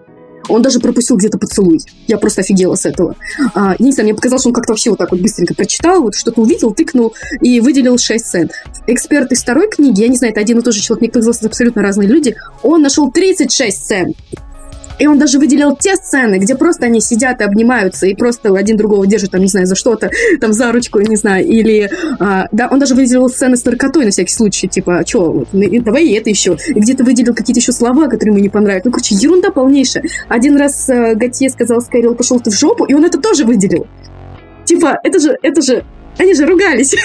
Передаем горячий пламенный привет российской делегации в э, ООН, которая не так давно заявила о том, что в России нет цензуры, потому что это запрещено в Конституции, и потому что у нас нет органа, который занимался бы цензурой. Вот. А, так что имей в виду, Фрэнсис, цензуры у нас в стране нет. Мне все показалось. Я сама себе все это вытащила и просто такая, все плохо, Тебе все показалось? плохо. Да. Этого не было. В общем, да, в общем, я страдала со второй книгой очень долго. Мне кажется, я два месяца ее редактировала, хотя стандартно надо, ну, месяц достаточно. Но первый месяц я просто маялась и страдала. И мне нужно было уже ее сдавать, а я не могу ее осилить. Я ее вычитала, но вижу эти сцены и просто такая, а, а, а что делать, а как быть? И, в общем, я написала Кате и сказала, Кать, реально, я вычитала всю книгу, я почистила вот эти моменты, которые мне просто не нравятся, но вот эти основные там 3-4 сцены, по-моему, там три сцены главные такие, я вообще не знаю, как их прописать, чтобы это выглядело, ну, адекватно. И она говорит, все окей, давай я сделаю. Она, в общем, переделала одну сцену, она довела до такого масштаба, что я подумала, так, стоп, не настолько все у них офигенно. Вот, в общем, да, мне понравилось, как она это переделала. Там было такое стекло, но я такая подумала, не, не, надо чуть-чуть снизить планку, а то прям слишком. Вот, я ее подправила, и, в принципе, все, и она ушла в ушла к эксперту, мы посмотрим, как это все будет. Я я вот э, обещаю, что если э, эксперт примет э, эту, эту, эту редактуру, я свожу Катю в японский ресторан и все плачу. Потому что я думаю, что он не примет это все. Вот, мне почему-то кажется, что он не выдержит вот этого всего. Вот это, там столько гейства, просто там столько вот этого всего, я думаю, он не выдержит. Но если, я официально заявляю, Катя, слушай, я тебя позову в ресторан и все оплачу, если эксперт все примет. Все, прям все. Передаем горячий пламенный привет Екатерине Звонцовой, который, если эта редактура будет принята, оплатит поход в японский ресторан. Да. Александр, вырежите потом этот кусок и отправьте Екатерине Звонцовой, чтобы она наверняка его не пропустила. А, окей, насколько я знаю, а, еще немного об этой же серьезной теме, когда издательство заявило о том, что будет переиздание Сорокопута э, с правками, вызванными, соответственно, необходимостью соблюдать декабрьский гомофобный закон, я знаю, что э, и в адрес издательства, и в твой адрес э, случилось довольно много хейта, вот, а, который, ну, в общем-то, был довольно экспрессивный и не очень конструктивный. Как ты справлялась с этим? Как ты это пережила? И э, как в итоге справилась со всей этой ситуацией? Потому что когда, казалось бы, люди, которые, которым нравится Сорокопут, выражают такую негативную реакцию, это неприятно? Или это не те люди, которые прям составляют ядро твоего фандома? Или как? В общем, как ты справлялась с этим? Что ты думаешь по этому поводу? И как в итоге э, справилась со всей этой ситуацией? Я скажу так, что 99% негатива был, э, были в чужих пабликах, не в, не в моем канале. Абсолютно не в моем канале. Все меня поддерживали, жалели. Я скажу так, я, я очень много ныла. У меня был период, э, когда я не могла писать, просто потому что у меня руки опустились. Мы очень много страдали в личках а, с авторами, мы обсуждали это, просто хуесосили всех на свете, ненавидели весь мир, не понимали, как дальше жить. Вот, к нам приходил, ко мне приходила Кира, меня она успокаивала, что все будет окей, не переживай, мы что-нибудь придумаем, все будет нормально. Катя меня успокаивала, короче, просто мы ныли, плакали, страдали, и приходили в канал и говорили, все будет нормально, мы что-нибудь придумаем. Да, у нас даже э, Кира знала, что мы что-то придумаем для Сорокопута. У нас даже был чатик, который назывался «Спасем Сорокопута». И там были все редакторы э, мои и я. В общем, мы должны были как-то что-то придумать такое, чтобы как-то не забросить весь этот цикл, потому что просто закрывать его, это, ну, это вообще какое-то кощунство было бы. Вот, поэтому мы, я очень сильно страдала, честно. Меня уже спрашивали об этом на другом подкасте, и я я сейчас понимаю, что я, я старалась держаться, старалась держаться, старалась не паниковать, но я понимаю сейчас, что я очень много переживала, очень много стрессовала. У меня очень сильно обострилась тогда нервная крапивница, потому что, э, в принципе, я пишу только такие отношения, да, и мне не очень интересно писать гет, абсолютно неинтересно писать просто. Ну, опять же, не знаю, не знаю, меня вот э, читать еще более-менее можно, да, например, я безумно люблю «Город и предубеждения». Вот Элизабет и Дарси, обожаю просто. Мне нравится Скарлетт О'Хара и Ред Батлер. А, мне нравятся маленькие женщины из э, Джо и Лори, да. Но писать самой меня вообще никак не торкает, абсолютно не торкает. А, и даже нет никакого желания. Я даже вот когда вот могу, если закрою глаза, я могу представить э, очень классные отношения, которые я хочу прописать, и там не будет девушки. Вот, не знаю почему, просто пока не торкает. Ну, бывает такое, например, э, меня очень, не знаю, там, торкает шоколад, а кого-то нет, и это нормально. Вот. Ну, не знаю. И, короче, у меня не получается абсолютно в гет отношения. Если я когда-то хоть раз это написала, я написала, по-моему, какой-то маленький фанфик э, для своей подруги, а подруга была главным, главной героиней. И то она там мало чего сама делала по книге. Там, опять же, все было про мужика, который был киллером, и всех там убивал. Ну, короче, да, опять же, там, я потом ушла, там опять слэш, там у него был младший брат, ну, короче, да, там она, потом приходит такая девчонка и такая, всем привет. В общем, и, ну, не торкают меня эти отношения, ничего не могу поделать. Мне кажется, это пришло у меня еще и с юности, мы потом это обсудим. Да, вот, в общем, с детства, мне кажется, еще пришло, с Moon, спасибо ей. Там очень много было этих э, прекрасных, прекрасных дам, которые просто, и мужчин, которые просто покорили мое сердечко. Я тогда еще думала, все нормально, все окей, так и должно быть. Вообще не было ни грамма даже мысли, вопроса, почему вот эта девушка с этой девушкой, этот парень с этим парнем. Я думала, что это, для меня это было такой нормой, вот как я смотрю поцелуи вот этих э, нормальных людей, да, вот этих, и то, что я посмотрю поцелуи, мне казалось, это все, спал, ну, нормально, а что, какие вопросы могут быть? Я потом где-то нашла какую-то статью, что, типа, дети задавали вопросы родителям по поводу вот этого всего, и я такая, что? Когда такое? Ничего такого, все окей было. В общем, а, да, было много хейта, но он не был направлен чисто на меня, он был направлен вообще на всех сразу. Не было, что прям меня прям одну засирали, да, я, мы были такой вот э, командой, которых засирали все, да, все вот эти наши авторы, которые говорили о том, что будет переиздание с, э, с цензурой, да, с, вот это слово цензура, просто уже оно уже сразу какое-то ужасное, и поэтому все думали супер негативно, там мне такую ахинею писали, что вот я вырежу полностью все отношения и стану дружбанами. Да нет, вы что, совсем сдурели? Как там можно это вырезать? Я помню, какой-то отзыв видела, что чтобы в сорокопуте вырезать все вот эти отношения, то нужно просто вычистить, э, просто убрать всего сорокопута полностью, там ничего не останется. Это так, потому что они же просто заложены в характере, в голове у меня. Как можно это вытащить? Абсолютно никак. Где-то я видела, что было, что типа перепишут, что Гатист не девушка. Я такая, что? Но опять же, я не умею писать женских персонажей. Да, я помню, я зашла в какой-то чатик, и там меня активно засирали. Я нашла первый комментарий, где девушка упорно всем доказывала, что я перепишу Готье в женского персонажа, и она это лично у меня увидела. Я такая прихожу, говорю, где это, где это, покажите, потому что я в жизни такой не умею писать. А они такие, ой, ой, где-то что-то увидела, кто-то сказал. Я, ну, вот такие люди, они просто вот передают вот эту информацию, и потом идет хейт на меня. Я просто прикалывалась. Я, я каждый день читала про себя столько я, разной ерунды. Я думаю, ну, это... Я услышала какого-то блогера фразу, что вот хейт — это налог на популярность. Я такая думаю, наверное, это оно просто. Нужно это просто вытерпеть. В любом случае будут ненавидеть. Как только дело доходит до цензуры, в любом случае будет э, негатив. От этого никуда не деться. Я просто я, во-первых, старалась очень аккуратно всем все объяснять. Я понимаю, что люди злятся, что они на взводе. Будь я читатель, наверное, я бы тоже возмущалась, но я просто не делаю это открыто и не пишу об этом никому. Я возмущаюсь сейчас сама собой и говорю своим друзьям, но никогда не сливаю это в сеть. Мне не нравится вот этот слив. Мне кажется, и так много в сети негатива, чтобы еще его еще больше постить. Но я же не могу запретить это другим людям, тем более им проще выплеснуть негатив э, в интернете, чем потом где-то его в жизни. Поэтому а, я понимаю, что люди расстроены, что им не нравится цензура. Я просто ходила и осторожно всем все объясняла, что нет, ребята, все будет так, ничего такого не будет. Мы просто подправим вот эти самые вот эти опасные сцены. И так получилось. Мы добавили еще больше даже. Еще больше, вот как могли. Мы даже те сцены, где, в принципе, были адекватные, мы такие искать. Давай здесь бахнем, давай. Давай еще добавим, что здесь прикоснулся, здесь его обнял, здесь он его прижал, а здесь он подумал, какой он умный, какой-то милашка. И такой. Мы, короче, там столько всего намудрили. И поэтому я была удивлена, когда первую книгу прошла. Ну, я думаю, что вторая не пройдет. Ну, ладно, посмотрим. Вот. Да, я была очень расстроена. Я стрессовала, я переживала, и я знала, что это, это в любом случае будет. Как бы от этого никуда не деться, поэтому я просто выдержала это все, да.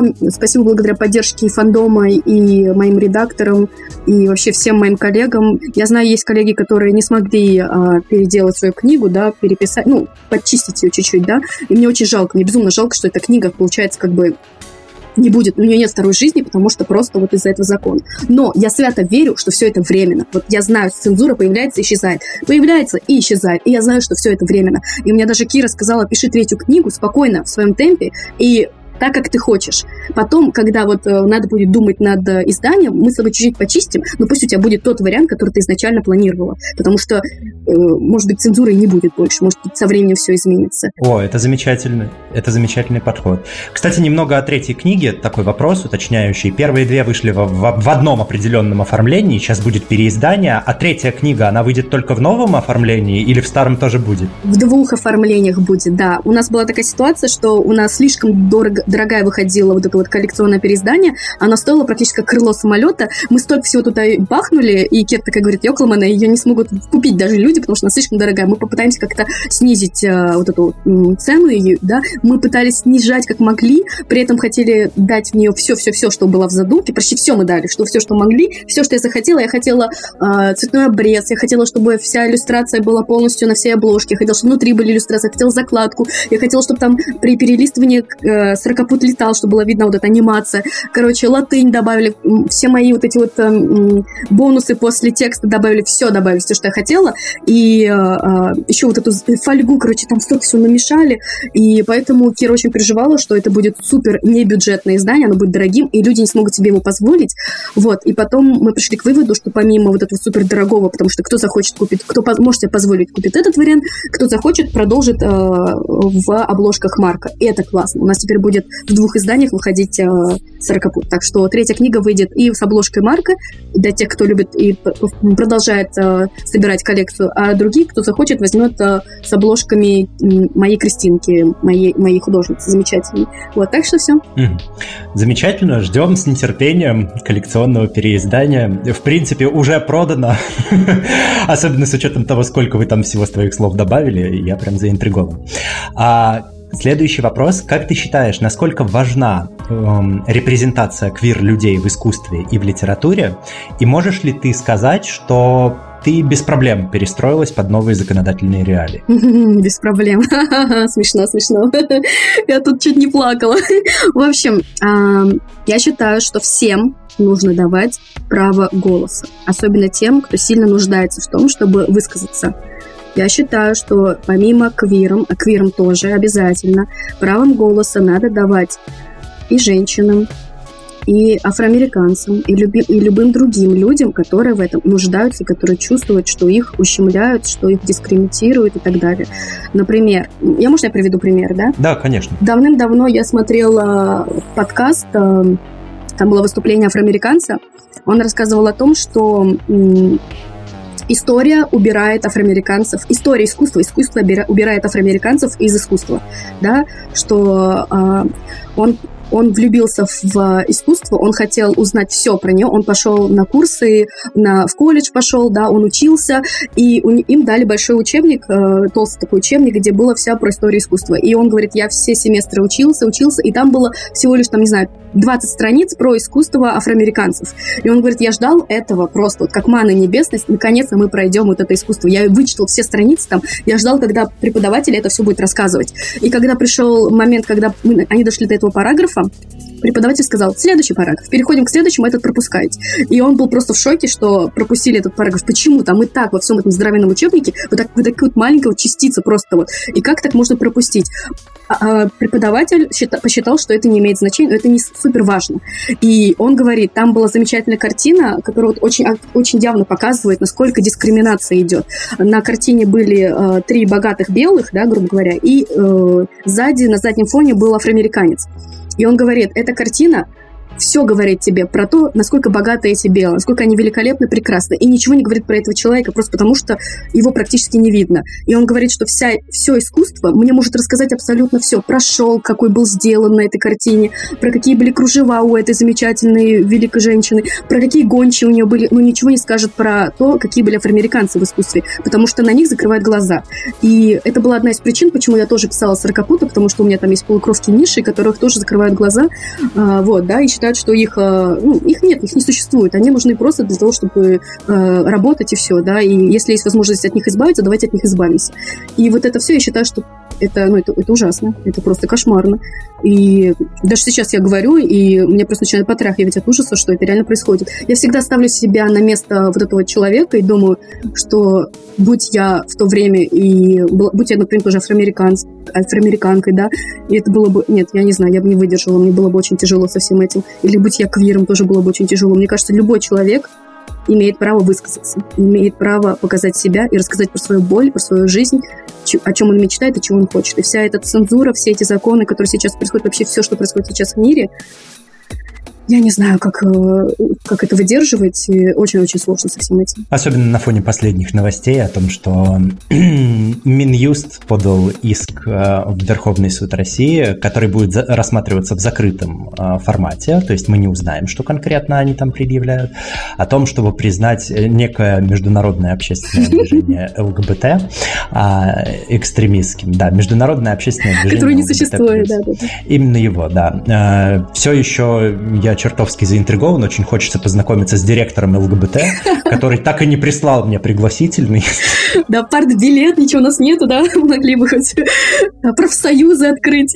Собственно, вытекающий из предыдущего вопрос, а что для тебя квир? Мне всегда... Я не, я не люблю делить людей на термины, да, потому что квир — это в первую очередь термин, который просто помогает объединить, да, группу людей и как-то вот поставить на них как бы... Не, не скажу, что клеймо, но просто назвать их правильно, да, чтобы найти как бы себе людей. Что ты вкладываешь в этот термин? Просто разные, все гости отвечают на этот вопрос, и... Просто люди, и все. Я никогда не воспринимала это как что-то совсем другое. Я тебе говорю, я выросла на Sailor Moon, где воспринимала абсолютно нормально, что все там девчонки с девчонками, парень с парнем.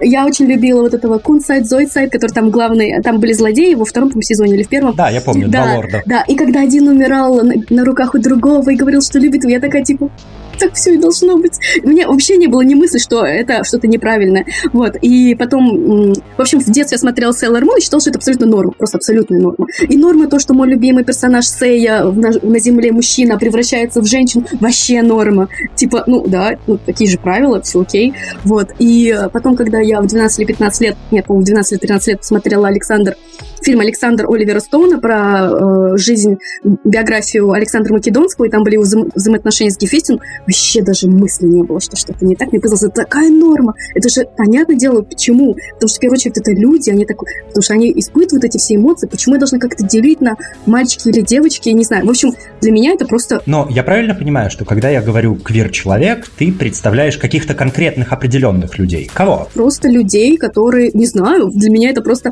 Я понимаю, что такое квир, да, я понимаю, что это термин, чтобы собрать людей, которые отличаются от общей масс, от общей, вот у кого другая вот ориентация или другое вот это гендерное представление, но для меня это просто какое-то слово, которое нужно собрать, чтобы их назвать, но для меня это просто люди. А сама ты относишь себя к квир-сообществу? Я в какой-то период, мне даже показалось, что я вообще асексуалка, потому что меня не тянет на всякие романтические вот эти чувства, но потом я подумала, что нет, наверное, просто я накручу. В общем, если есть термин, где э, собирается, где, если есть термин, где объясняется, что человек человек не влюбляется абсолютно в э, реальных людей, а любит только нарисованных и вымышленных, то это я. Потому что все остальное ко мне не подходит. А, смотри, э, тут важный момент. А асексуалы – это люди, которые не испытывают потребности в интимной связи. Да, я не испытываю. А У меня нет очень интересного. Люди, люди, которые не испытывают э, романтического влечения, это романтики. Нет, еще романтики еще более-менее, а вот, э, вот это вот первое, ну как-то вообще не алло.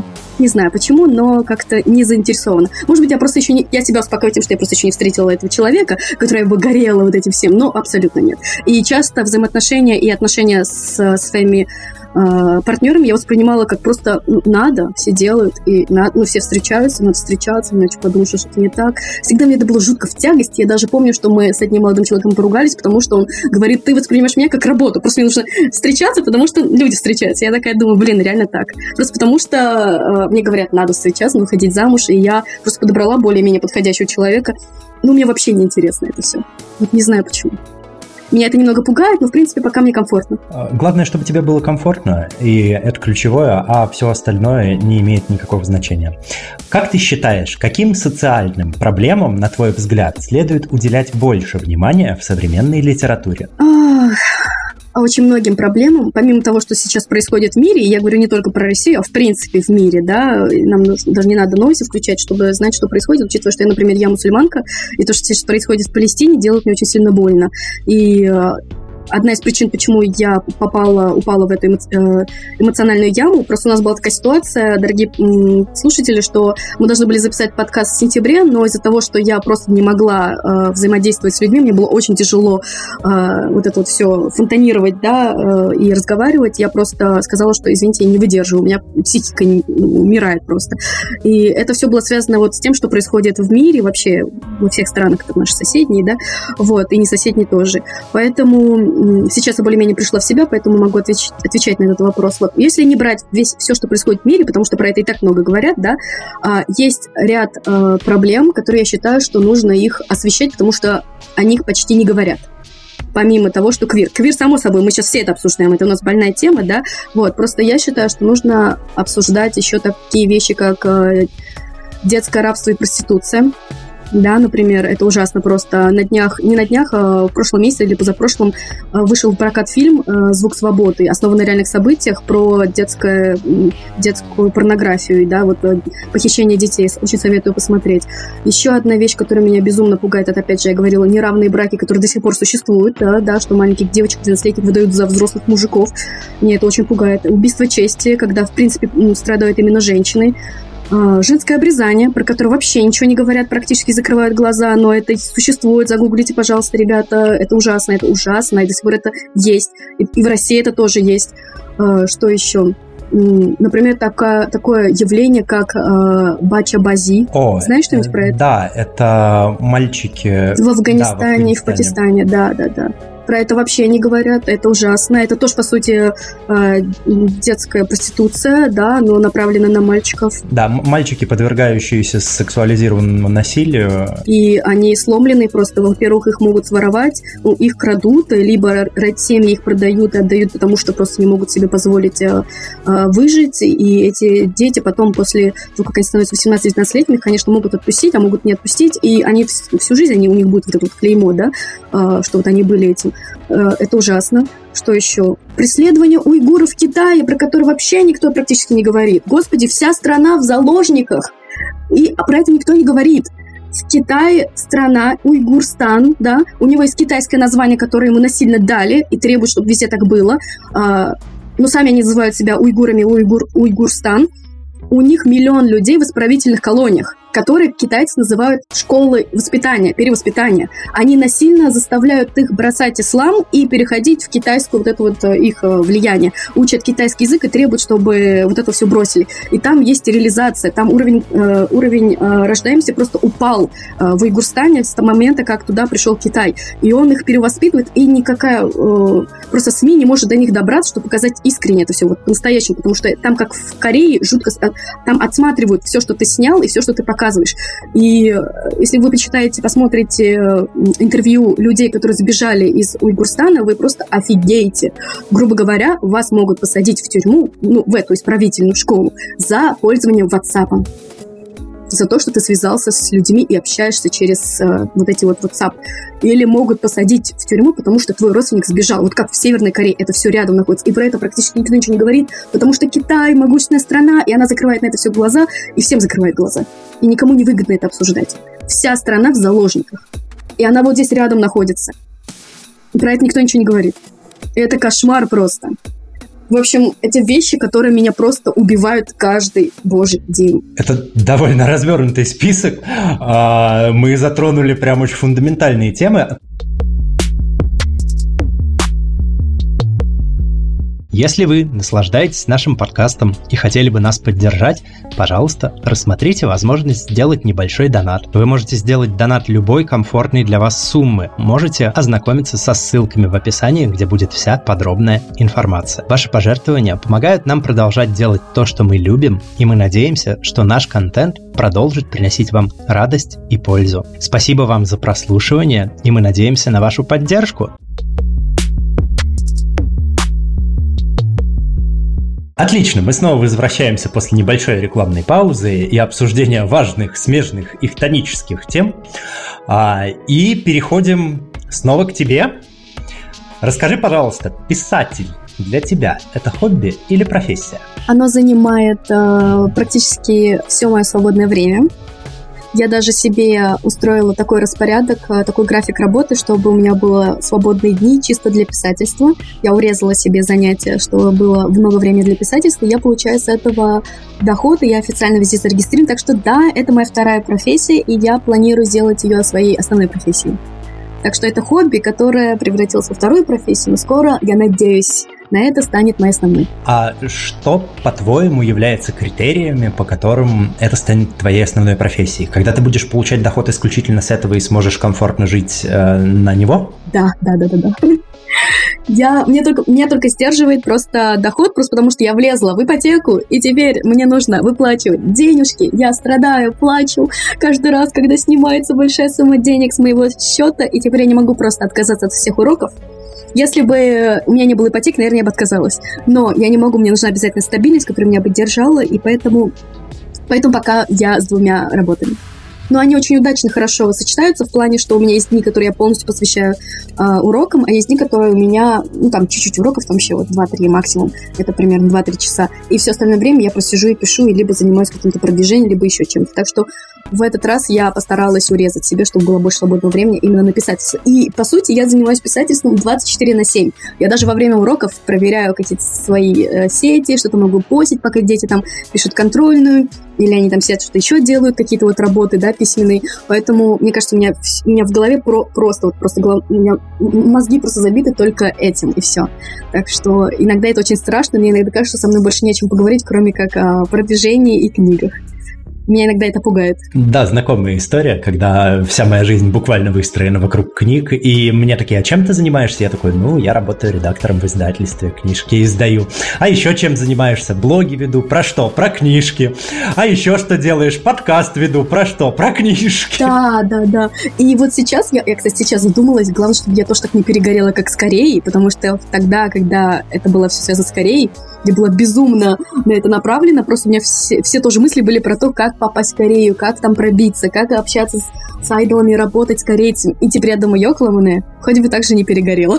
в общем, надеюсь, что такого не будет. Писательство скорее забирает твои ресурсы или скорее заряжает? Ох, так, в общем, я не кайфую, когда пишу. Мне нравится сцена в голове, и я хочу, чтобы она была идеально написана на э, листочке, да, на вордовском листе. Но вообще не получается, абсолютно не выходит так, как у меня в голове, и я страдаю постоянно из-за этого, знаешь, ожидание, реальность. Вот, а так что, когда я пишу, я страдаю. Когда я в голове продумываю сюжет и что скажет один персонаж другому, потому что это постоянно у меня в голове, я вообще наслаждаюсь этим, мне очень нравится придумывать что-то новое, создавать, творить, думать, что дальше будет. Это здорово. Общаться с читателями — это вот самое лучшее, за что, наверное, я пришла как раз писательство, это за вот этим, вот этим фидбэком.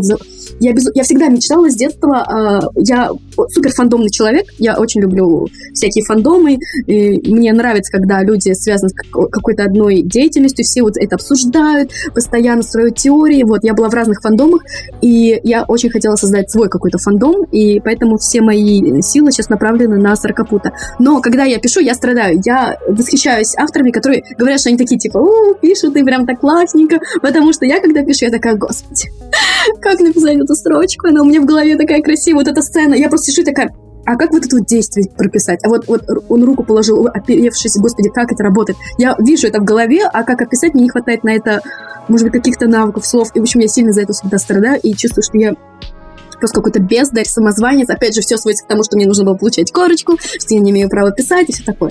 В общем, да, такое, 50 на 50. Вроде офигенно, вроде ужасно. Так что у меня всегда э, просто э, эмоциональный горк такие, уи, туда-сюда, вверх-вниз. Э, и никогда, я никогда не довольна, я, в общем, я всегда недовольна своими текстами. К сожалению, это так. И я думаю, что, возможно, если бы я там отучилась 4 года, опять же, да, вот это, возможно, я бы не сильно так себя критиковала, типа, у меня типа, какие-то знания, опять же, я страдаю читала, писала, дипломы защищала, выступала перед всяких конференциях, наверное, я бы не так сильно э, страдала, а но сейчас того, что у меня ничего этого нету, и я пишу просто потому, что начала писать, если кажется, что я делаю недостаточно. Поэтому, ну, это уже мои личные э, затыки в голове. А твои миры пересекаются? Дети в курсе, что ты еще и писательница? О, это вообще опасный момент. Короче, у меня же дети от 6 до э, 15 лет. До, до, ладно, до 17 лет. У меня есть девчонка, которая 17 лет. И, в общем, нет, я просто, я категорически, я всячески это пресекаю. Просто у нас в России считается, что если ты преподаватель, неважно какой, если ты преподаватель, все, у тебя нет второй жизни, кроме как э, преподавать. И они, не дай бог, подумают, что я еще что-нибудь там про ЛГБТ им на уроке там рассказываю, да?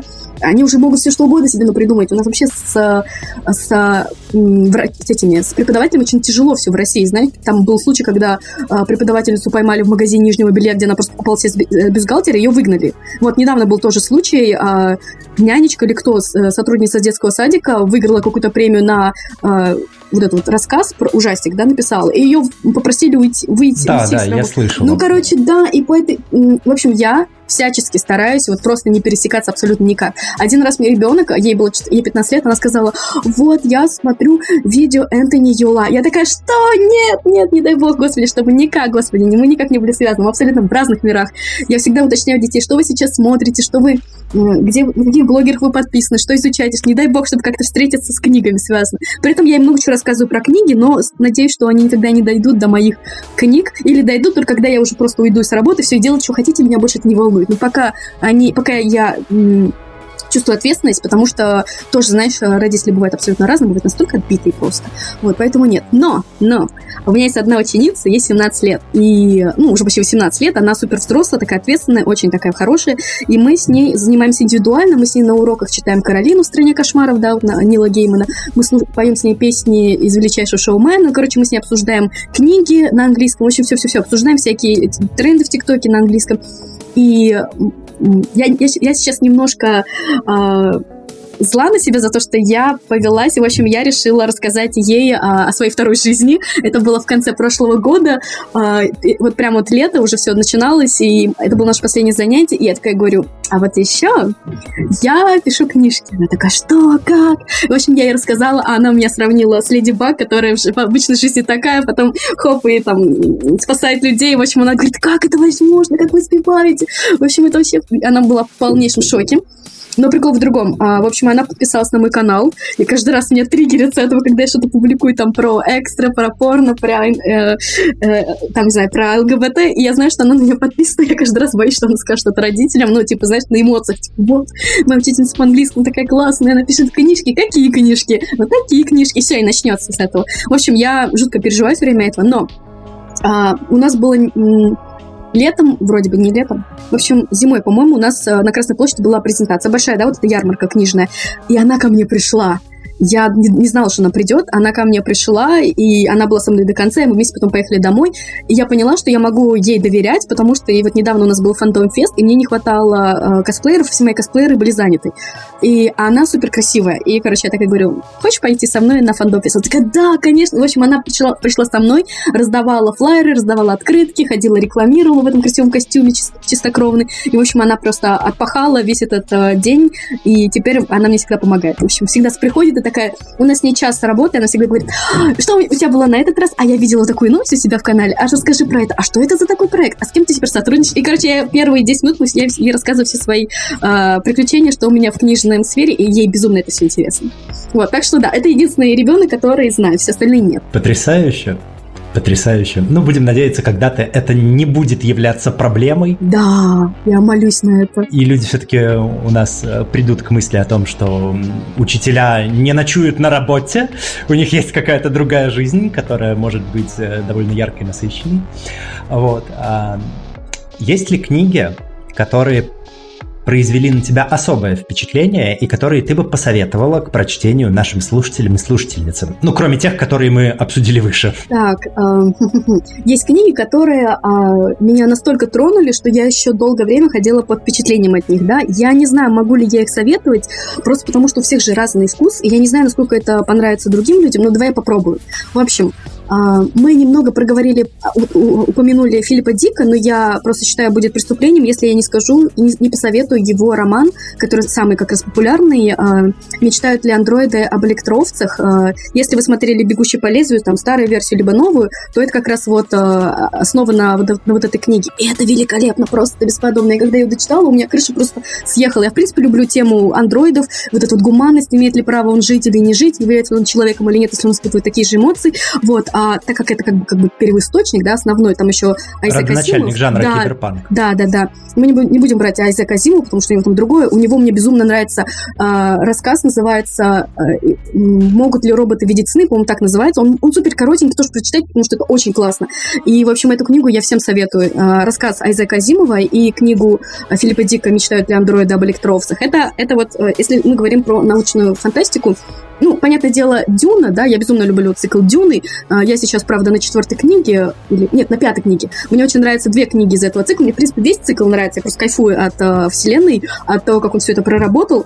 Uh, но мне очень нравятся именно две книги в, в этом цикле, по крайней мере, то, что я прочитала. Первая книга, само собой, потому что как бы это все это все началось. И мне еще нравится четвертая книга цикла, называется «Бог-император uh, Дюны» очень крутая, просто потрясающая. Мне, у меня просто так, у меня мозг взрывало каждый раз, когда я читала. Просто потому что там герой, который жил 4000 лет, и реально ты чувствуешь, что он жил 4000 лет, потому что он настолько преисполнился своим познанием, он уже знает все наперед. Ему настолько неинтересно одновременно жить и интересно. Ему интересно, что может еще человек выкинуть, но он настолько знает все, что произойдет, что он потерял весь вкус к жизни просто. И это реально видно. Понимаешь, когда одно дело, когда люди прописывают там всяких столетних э, э, вампиров, да, и он ведет себя как подросток, а другое дело, когда 404 тысячелетний а, вот этот бог-император, который реально является и, бог, и богом, и императором, и живет так, и ведет себя так, и он настолько устал от человечества, от всего этого просто, но он не может умереть, и поэтому это круто. Я подумала, господи, насколько это по-настоящему, ну так бы, наверное, так бы все и было.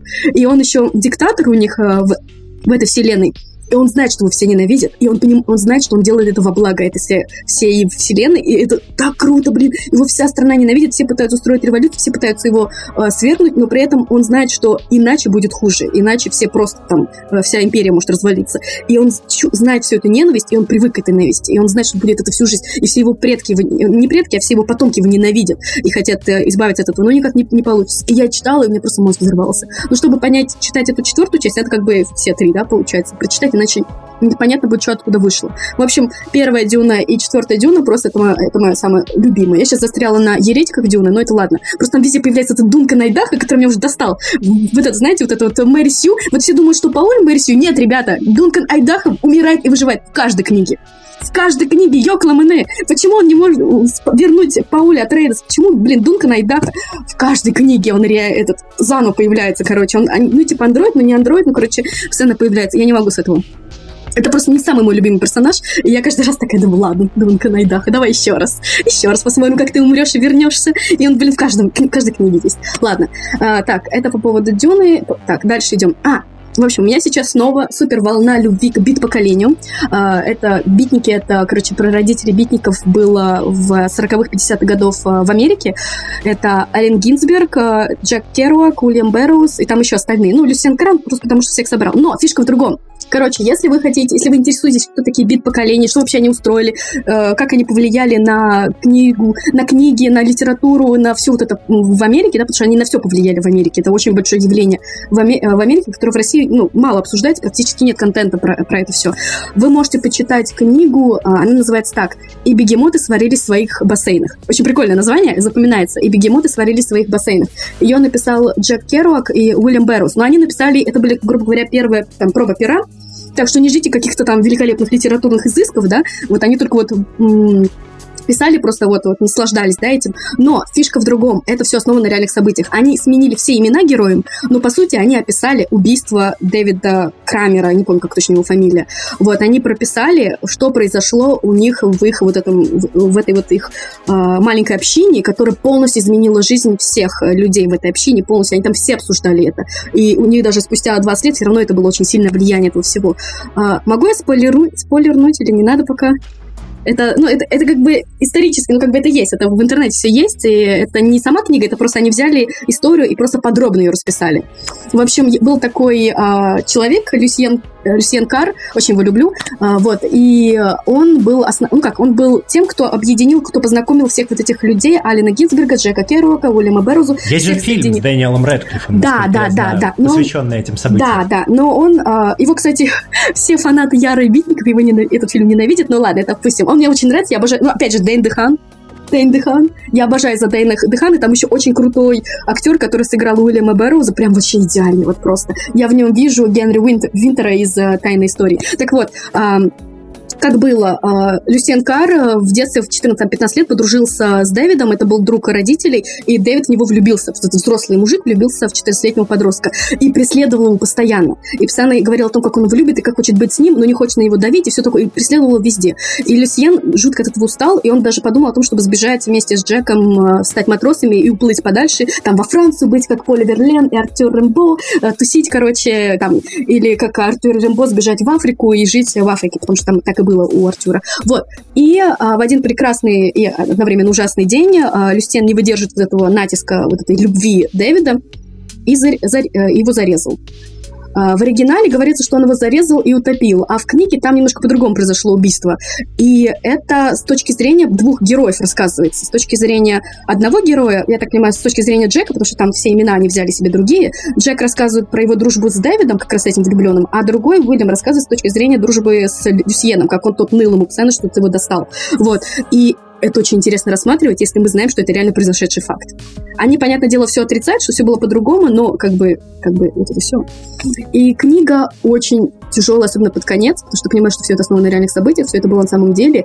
И Керуака потом... Пос... Ой, Керуака, господи. Люсиана Кара потом посадили, потом оправдали. Ну, короче, посадили за убийство, понятное дело, оправдали за убийство чести, потому что, типа, типа он натурал, и на него наехал вот этот э, квир, да. Но все равно Фишка в том, что это произошло, и это изменило э, всю Америку того времени. Просто все об этом только писали. Это было такое очень большое явление, потому что Люсиан... Короче, вся вот эта вот их, вся их э, дружба, да, вся эта тусовка, это, грубо говоря, ну, элита, аристократия богемная. А, они все из влиятельного общества. Все они на слуху друг у друга. Их родители все богатые, влиятельные э, люди. У, например, э, про, про, про какой-то там дедушка Уильяма Бэрроуза, он, короче, знаешь, что создал?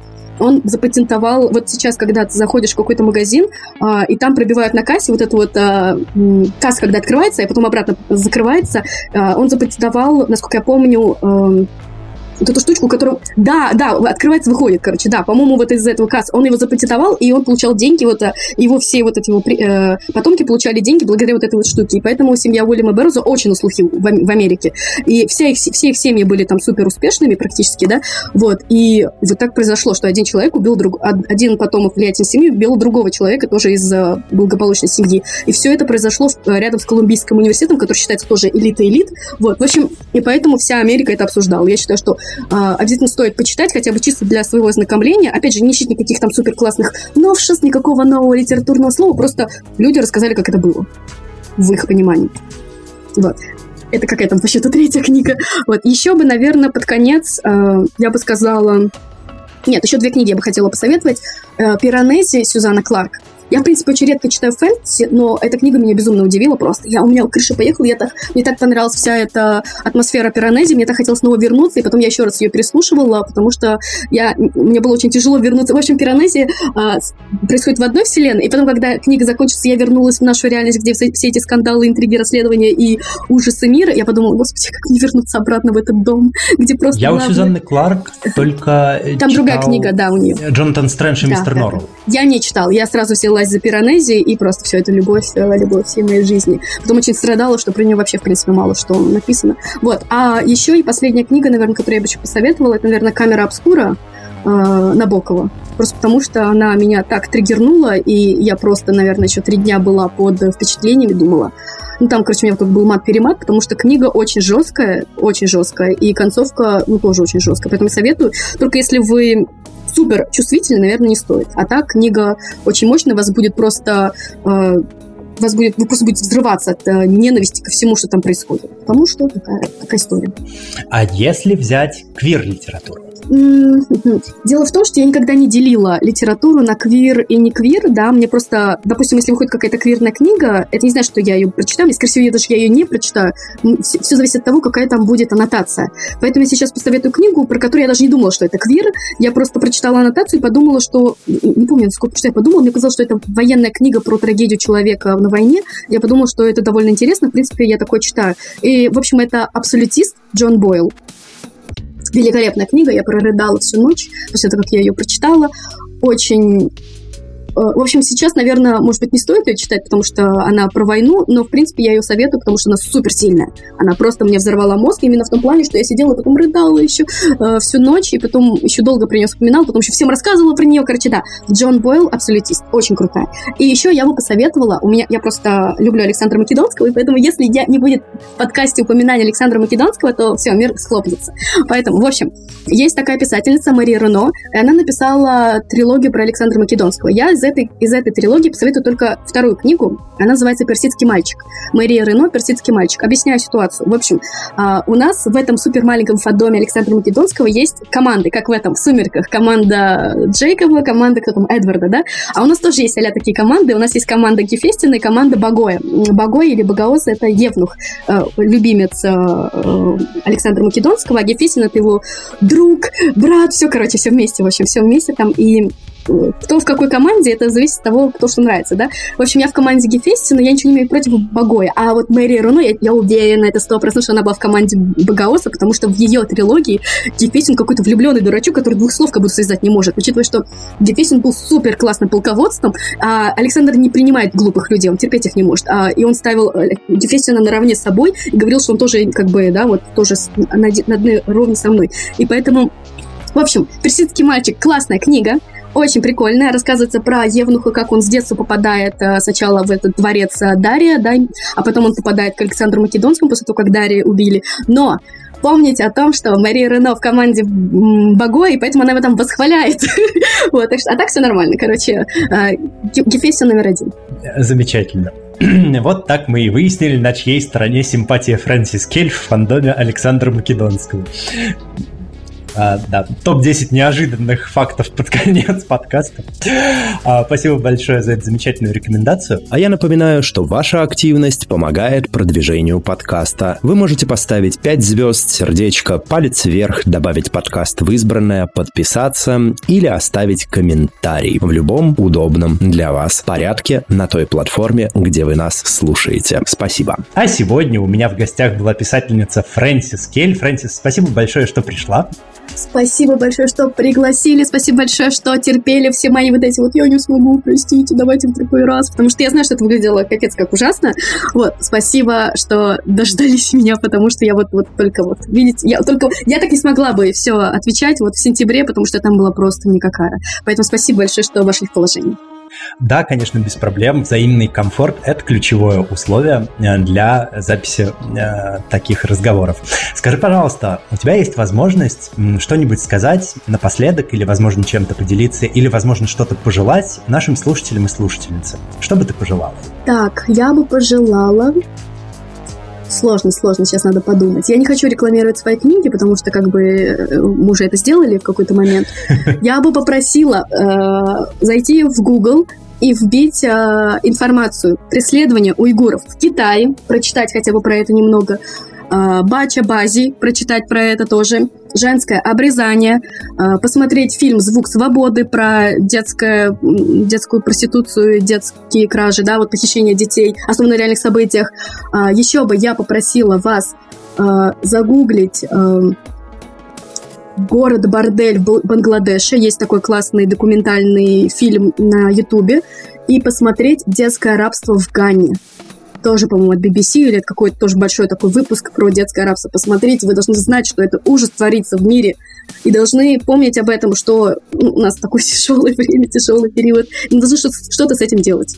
Нужно что-то с этим делать, как минимум быть в курсе. Вот с такими пожеланиями, да, Фрэнсис Кель закрывает а, этот а, выпуск подкаста. А с вами был подкаст «Громче», аудиоприложение к литературному квир-журналу «Вслух». И я его ведущий Лео Велес. Всем пока, до новых встреч, услышимся, всем чпоки. Пока!